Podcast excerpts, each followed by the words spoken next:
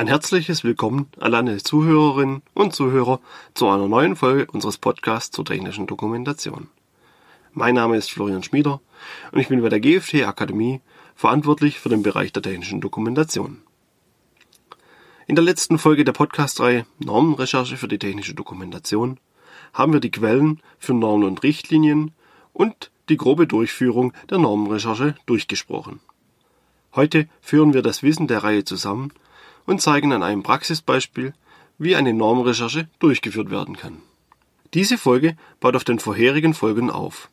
Daher empfehle ich Ihnen, dass Sie sich zuerst die vorherigen Folgen anhören. Diese Folgen bauen das Basiswissen für die Normrecherche auf und werden benötigt, um die Abläufe und Erklärungen in dieser Folge nachvollziehen zu können. Eine Anmerkung, bevor wir inhaltlich mit unserem Beispiel starten. Diese Folge nutzt oft das Internet und entsprechende Webseiten. Die Links werde ich wie gehabt in die Show Notes eintragen. Bitte beachten Sie jedoch, dass ich mich auf den heutigen Stand der Webseiten beziehe, also Stand Februar 2019.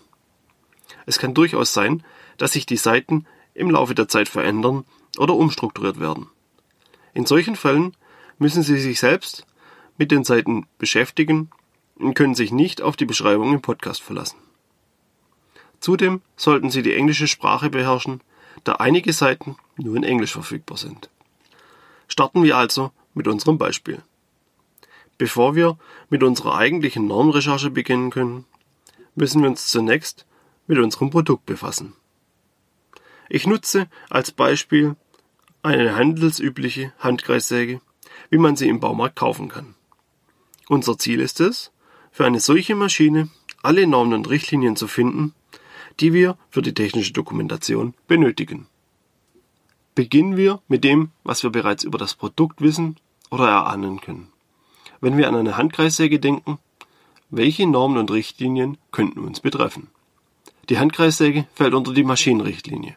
Ich glaube, da sind wir uns alle einig.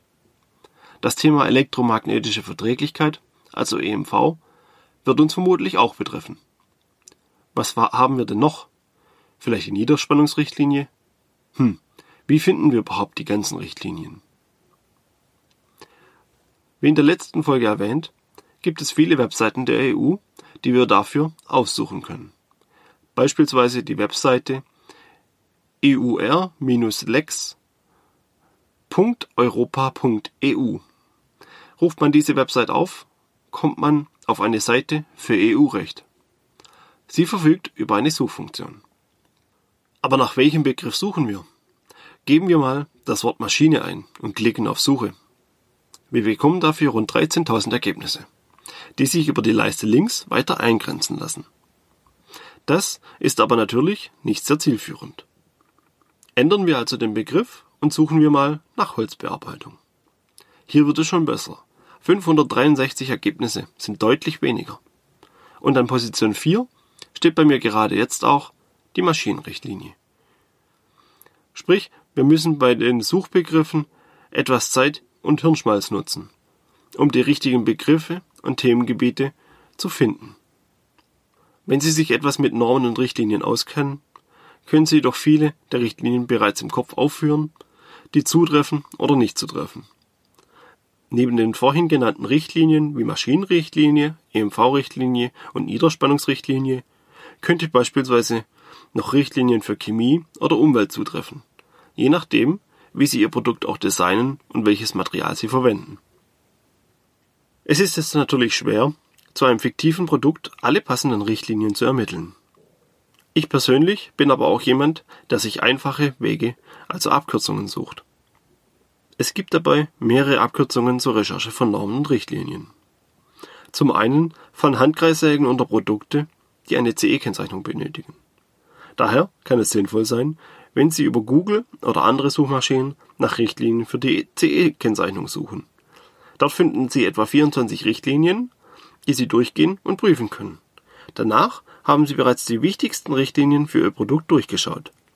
Denn die CE-Kennzeichnung ist wichtig, um überhaupt das Produkt verkaufen zu dürfen. Ebenfalls schnelle Ergebnisse können Sie über Kollegen bekommen. Vermutlich ist es nicht die erste Handkreissäge, die Sie im Unternehmen entwickeln. oder die Ihre Kollegen entwickeln. Meist gibt es ja bereits Erfahrungen, also fragen Sie Ihre Kollegen und Entwickler. Auch kann eine Recherche nach Marktbegleitern helfen. Normalerweise sind Sie nicht das erste Unternehmen, das eine Handkreissäge entwickelt und vertreibt. Ein Blick auf den Markt kann eine gute Basis darstellen. Schauen Sie nach Mitbewerbern und deren Produkten. Heutzutage findet man im Internet auch Anleitungen und Konformitätserklärungen zu den Produkten, die Sie als Referenz nutzen können. Aber Vorsicht! Auch Ihre Mitbewerber sind nur Menschen und leider zeigt es sich in der Praxis häufig, dass auch dort Normen und Richtlinien fehlen oder falsch angegeben werden. Prüfen Sie also diese Daten sorgfältig und übernehmen Sie diese nicht einfach blind. Die gefundenen Richtlinien und Normen sammeln Sie in einer Liste. So entsteht bereits jetzt eine kleine Liste mit zutreffenden Richtlinien. Die Recherche hat nun beispielsweise ergeben, dass die Maschinenrichtlinie und die EMV-Richtlinie einzuhalten sind. Aus der Maschinenrichtlinie ergibt sich, dass wir uns mit dem Produktsicherheitsgesetz beschäftigen müssen. Denn die Maschinenrichtlinie wurde durch die neunte Verordnung des Produktsicherheitsgesetzes in deutsches Recht übernommen. Dasselbe gilt für die EMV-Richtlinie, die als EMV-Gesetz übernommen wurde. Beide Gesetze können über die Website gesetze-im-internet.de angeschaut werden. Somit haben wir auch schon ein paar Gesetze, die wir auf unsere Liste setzen. In diesem Zug sollten wir uns auch mit anderen Gesetzen wie dem Arbeitsschutz beschäftigen, wenn diese zutreffen. Nachdem wir nun die Richtlinien gefunden haben, können wir uns die entsprechenden harmonisierten Normen anschauen. Ich schaue mir im Zuge dieser Podcast-Folge nur die Normen der Maschinenrichtlinie an, um es für die Folge einfacher und übersichtlicher zu halten. Der ganze Vorgang sollte jedoch mit allen Richtlinien und den entsprechenden harmonisierten Normen wiederholt werden. Wir gehen nun auf die Webseite ec.europa.eu/growth. Wenn wir diese Seite aufrufen, kommen wir auf eine englische Seite mit vielen Feldern. Bei mir steht etwas weiter unten ein grünes Feld mit dem Namen Legislation and Standards. Dort sind zwei Dropdown-Menüs hinterlegt. Im, Im Menü European Standards steht aktuell Products. Wir nehmen dieses Menü und wählen dort unsere Richtlinie bzw. die Produktkategorie aus. Im Falle der Handkreissäge ist es Machinery. Es öffnet sich eine weitere englische Seite, auf der die Richtlinie 2006/42/EC, die Maschinenrichtlinie, aufgeführt und genannt wird. Zunächst bekommen wir hier allgemeine Informationen zur Richtlinie, wie die Veröffentlichung und Grobbeschreibung. Unterhalb der Tabelle steht ein Feld mit dem Namen Publications in the Official Journal. Darunter sind viele Schaltflächen, die mit entsprechenden Sprachkürzeln versehen sind. Wir klicken auf die Schaltfläche mit dem Kürzel DE für Deutsch und es öffnet sich das aktuelle Amtsblatt zur Maschinenrichtlinie mit allen harmonisierten Normen. Das Amtsblatt umfasst bei mir nun 76 Seiten und entsprechend viele Normen. Über die Suchfunktion suchen wir nach den Normen zum Thema Kreissäge. Handkreissäge ist in diesem Fall nicht sinnvoll, da es keine Ergebnisse lieferte. Die Suche nach Kreissäge liefert uns 39 Ergebnisse. Mein erster Eintrag ist die Norm EN 1870-3 Sicherheit von Holzbearbeitungsmaschinen und ist definitiv eine Norm, die wir uns genauer anschauen müssen. Das zweite Ergebnis ist ebenfalls die EN 1870, jedoch deren vierten Teil. Da sich dieser laut dem Text jedoch mit Kreissägen mit mehreren Blättern beschäftigt und unsere handelsübliche Säge nur ein einziges Blatt hat, können wir die Norm vernachlässigen. Weitere Normen gehören ebenfalls zur Normreihe EN 1870, weshalb diese alle genau angeschaut werden sollten. Durch den Titel kann man dabei meist immer abwägen, ob die Norm zutrifft oder nicht. Eine weitere harmonisierte Norm ist so beispielsweise die EN 12267. Nahrungsmittelmaschinen, Kreissägemaschinen, die wir aufgrund des Titels bereits ausschließen können. Denn unser Produkt hat nichts mit Nahrungsmittelmaschinen zu tun. Als weitere Ergebnisse bekommen wir noch die EN ISO 19085 Holzbearbeitungsmaschinen Sicherheit und die EN 62841 für elektrische, motorbetriebene, handgeführte Werkzeuge. Auch bei dieser Suche gilt, mit den Suchbegriffen etwas zu spielen, damit keine Norm übersehen wird. Hier können wir nach denselben Begriffen suchen wie vorhin. Dies ist wichtig, denn beispielsweise die EN ISO 12100 wird beim Suchbegriff Kreissäge nicht auftauchen, muss jedoch ebenfalls berücksichtigt werden, da sie wichtig für die Sicherheit von Maschinen ist. All diese Normen kommen auf unsere Liste zur genauen Prüfung. Nachdem wir nun die wichtigen harmonisierten Normen haben, müssen wir uns mit den Normen beschäftigen, die nicht harmonisiert wurden. Auch hier gilt dasselbe Suchprinzip wie bei den harmonisierten Normen. Man muss etwas mit den Suchbegriffen spielen. In unserem Beispiel gehe ich nun auf die Seite des Beuth Verlags und gebe in der Suchfunktion dort den Begriff Kreissäge ein. Auch hier müssen wir nun die Ergebnisse durchschauen und auf unsere Liste setzen, wenn diese Normen vom Namen her passen. Auf der Seite des Beuth Verlags sehen Sie außerdem, ob die gefundene Norm in anderen Normen zitiert wird. Dies kann ein wichtiger weiterer Anhaltspunkt für die Normenrecherche sein. Ebenfalls zu den nicht harmonisierten Normen gehört übrigens die DIN EN 82079-1. Da sie sich jedoch das Thema Betriebs- und Gebrauchsanleitungen für alle Arten von Produkten behandelt, gehört sie auch auf unsere Liste. Wir haben nun alle Suchfunktionen der kostenfreien Quellen genutzt, die ich im letzten Podcast aufgezählt habe und vermutlich bereits eine etwas größere Liste an Normen und Richtlinien erstellt. Daher möchte ich nun kurz auf gebührenpflichtige Quellen und Suchmöglichkeiten eingehen. Ich wähle dazu den TECOM Normenkommentar, da ich Mitglied der TECOM bin und die Funktion sehr gut finde. Auch dort gilt dasselbe wie bei den anderen Suchfunktionen. Durch die Eingabe eines Suchbegriffes werden Normen aufgelistet, die auf diesen Begriff passen. Sprich, auch hier muss mit den Begriffen etwas gespielt werden. Die Suche nach dem Begriff Kreissäge zeigt mir im TCOM Normenkommentar die EN 859 Sicherheit von Holzbearbeitungsmaschinen an. Der Vorteil an der Suche über den TCOM Normenkommentar ist, dass in der Zusammenfassung der Norm auch direkt angezeigt wird, welche Punkte der Norm wichtig für die technische Dokumentation sind. Beispielsweise schreibt die EN 859 vor, wie Grundsätze der EN ISO 12100 zu beachten und umzusetzen sind. Beispielsweise, dass erforderliche Angaben zur Kennzeichnung der Maschine aufgeführt werden. Dazu gehören Name und Anschrift des Herstellers, Baujahr, Typ und Serienbezeichnung, Leistungsangabe, grafische Symbole und weiteres.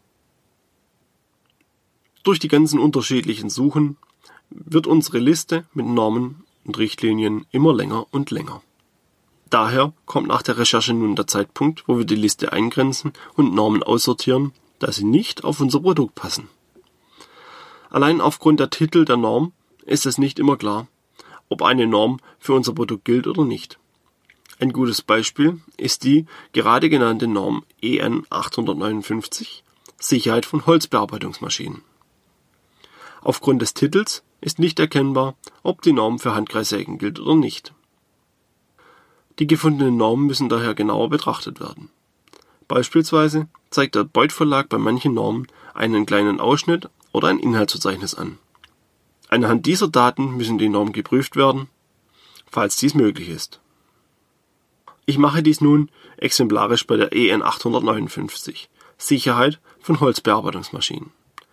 Dort steht im Anwendungsbereich, diese Norm behandelt die signifikanten Gefährdungen, Gefährdungssituationen und Gefährdungsereignisse, die auf stationäre und verschiebbare und mit einem abnehmbaren Vorschubapparat oder nicht ausgerüstete Abricht-Hobelmaschinen mit Handvorschub zutreffen, die konstruiert sind zum Hobeln von Massivholz, Spanplatten, Faserplatten und Sperrholz wenn sie bestimmungsgemäß und entsprechend den vorhersehbaren Bedingungen des Herstellers verwendet werden. Schaut man sich diesen Anwendungsbereich an, erkennt man, dass die Norm für uns uninteressant ist. da sie sich nur mit Hobel und nicht mit Kreissägen beschäftigt. Eine weitere Möglichkeit zur Ansicht von Normen sind die sogenannten Normen-Infopoints. Diese habe ich bereits in der letzten Folge erwähnt. Diese Punkte sind meist bei Hochschulen oder deren Bibliotheken eingerichtet und dienen zur Ansicht von Normen. Sie dürfen dort die Normen jedoch nur einsehen. Herunterladen oder das Mitnehmen der Norm ist verboten. Eine Liste aller Infopoints in Deutschland kann auch über die Website des Beuth Verlags abgerufen werden. Durch diese Möglichkeiten prüfen und reduzieren wir nun alle Normen, bis nur noch die zutreffenden Normen übrig geblieben sind. Durch den Anwendungsbereich ist es in der Regel bereits möglich, eine grobe Auswahl zu treffen. Sollten Sie über Infopoint auf die Normen zugreifen, können Sie an dieser Stelle auch bereits schauen, ob die einzelnen Normen relevante Informationen für die technische Dokumentation haben. Nun bleibt meist noch eine überschaubare Liste von Normen übrig, die angeschafft werden muss. Nur so lassen sich die Normen vollständig prüfen und verwenden.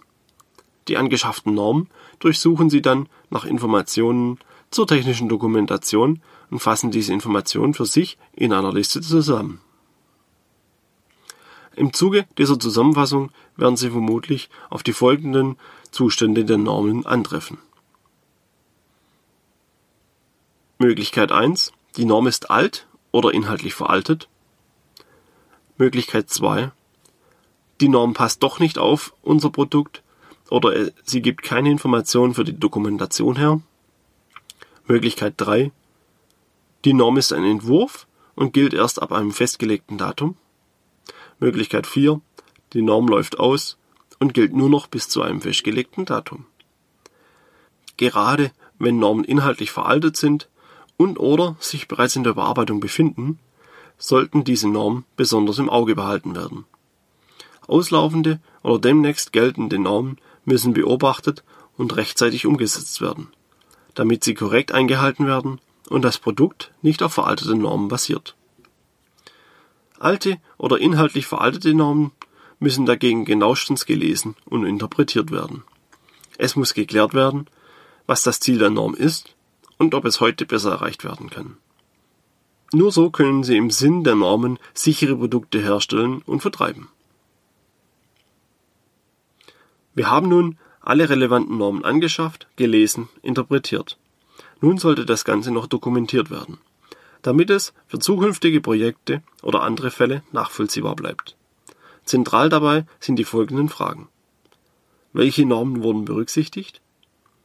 Welche Punkte der Norm wurden berücksichtigt und welche nicht? Wie alt sind die Normen und stehen Aktualisierungen an? Diese Informationen sammelt man am besten in einer Übersichtsliste. Danach können die berücksichtigten Normen noch auf der Konformitätserklärung gelistet werden und müssen in der Zukunft noch weiter beobachtet werden.